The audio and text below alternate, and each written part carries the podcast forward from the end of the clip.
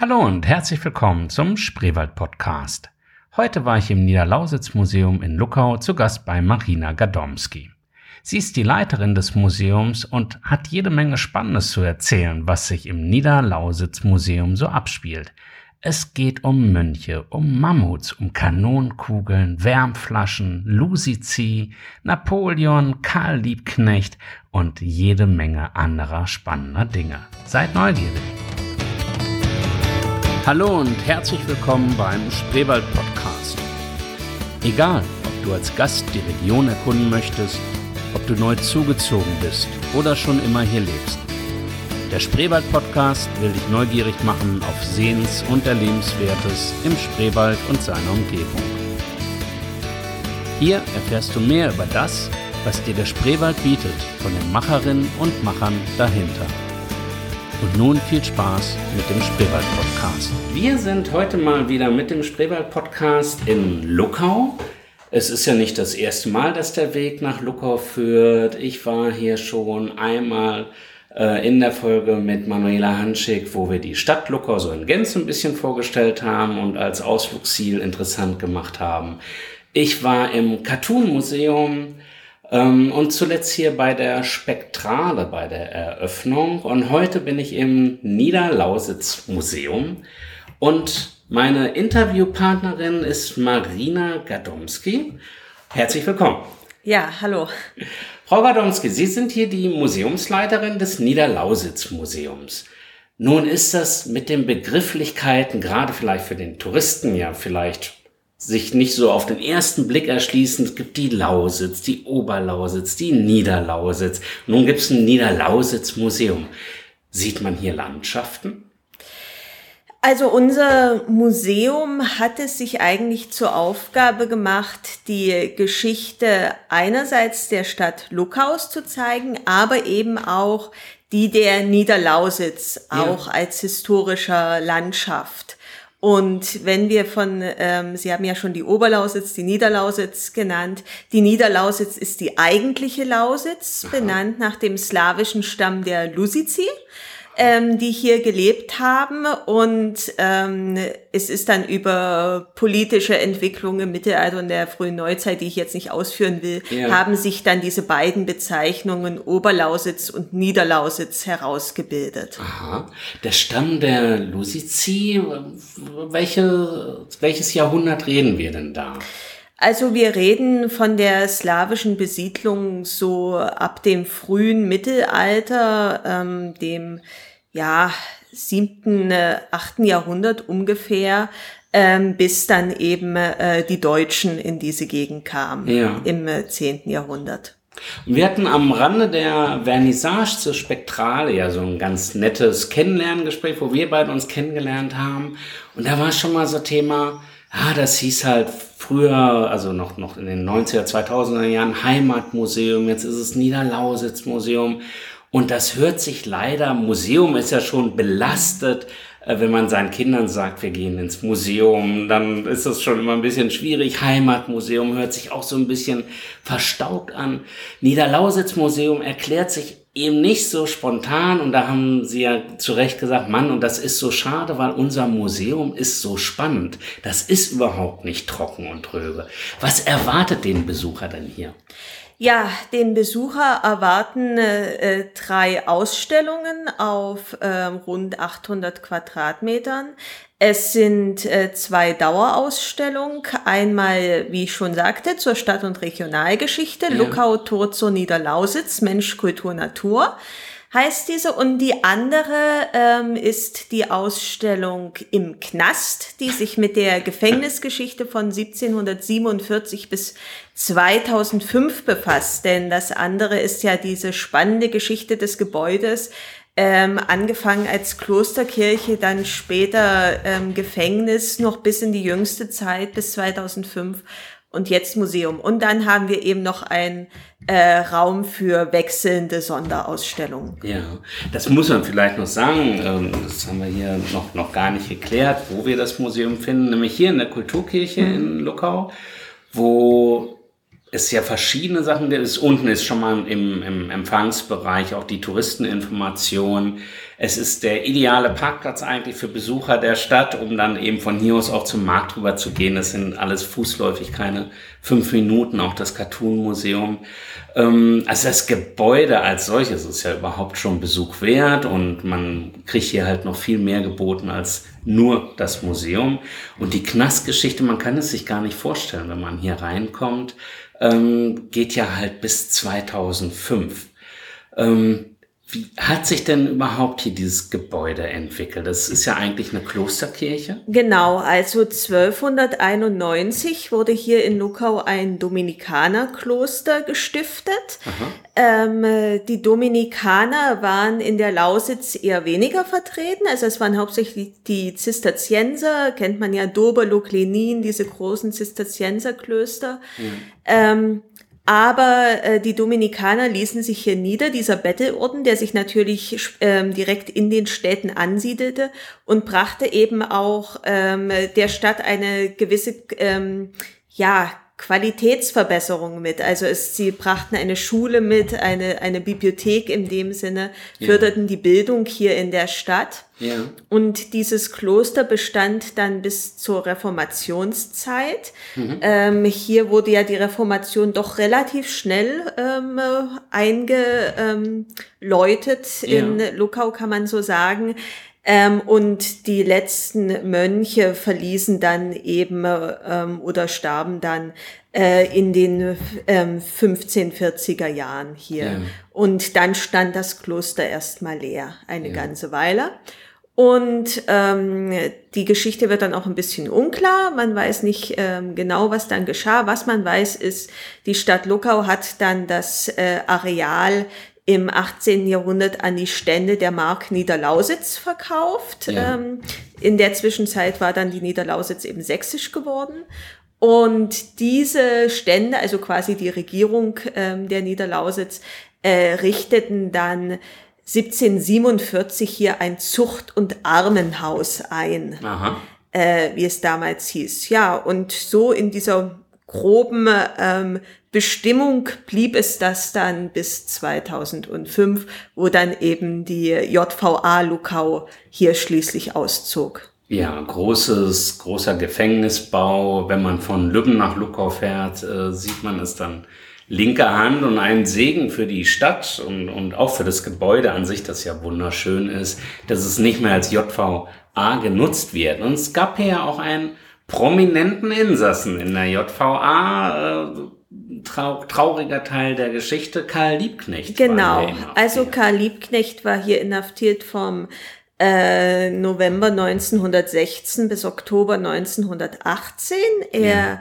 äh, war verurteilt worden wegen ähm, versuchten ähm, Landesverrats, weil ja. er eben 1916 auf einer Demonstration am 1. Mai ähm, nieder mit dem Krieg, nieder mit der Regierung ähm, dazu aufgerufen hatte ja. und ähm, war eigentlich zu ähm, vier Jahren und, und ähm, ein paar Monaten Zuchthaus verurteilt worden, äh, aber ist dann eben äh, im Zuge eines ähm, ähm, oder wurde dann quasi begnadigt mit vielen anderen Gefangenen ja. im Oktober 1918 ist freigekommen, dann nach Berlin gegangen und dann eben, wie schon gesagt, kam es dort zur Novemberrevolution, wo er beteiligt ja. war, bis er dann eben im Januar äh, 1919 gemeinsam mit äh, Rosa Luxemburg ermordet wurde. Ja.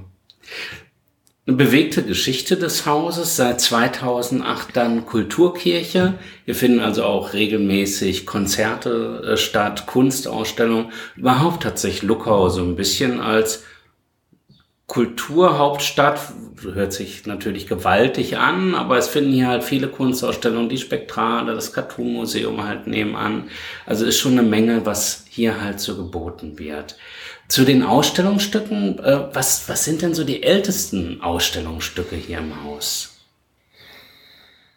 Wir haben, ähm, ich erwähnte es schon, ähm, natürlich von diesen äh, slawischen Stämmen, Keramik. Ja. Wir haben aber noch viel ältere Keramik bis in die ja, Jungsteinzeit. Ja. Also wir haben äh, in der Ausstellung, im archäologischen Teil der Ausstellung Keramik, die eben bis in die ähm, äh, ja, also mehrere Jahrtausende alt ist. Ja. Ähm, und an menschlichen ähm, äh, Kulturgut, sage ich mal. Und dann haben wir zum Beispiel auch noch in der Ausstellung Überreste eines Mammuts, das so. hier gefunden wurde. Aha. Also tatsächlich kann man ja bis in die Vorgeschichte, bis in die Eiszeit hier zurückgehen in unserem Ja. Museum. Und kann ich ja sagen, dass Sie eine recht junge Frau sind. Ähm, und wie kommt man eigentlich dazu, zu diesen, war das ein Berufswunsch, Museumsleiterin zu werden? Oder wie, wie hat sich das bei Ihnen so entwickelt? Also Museumsleiterin.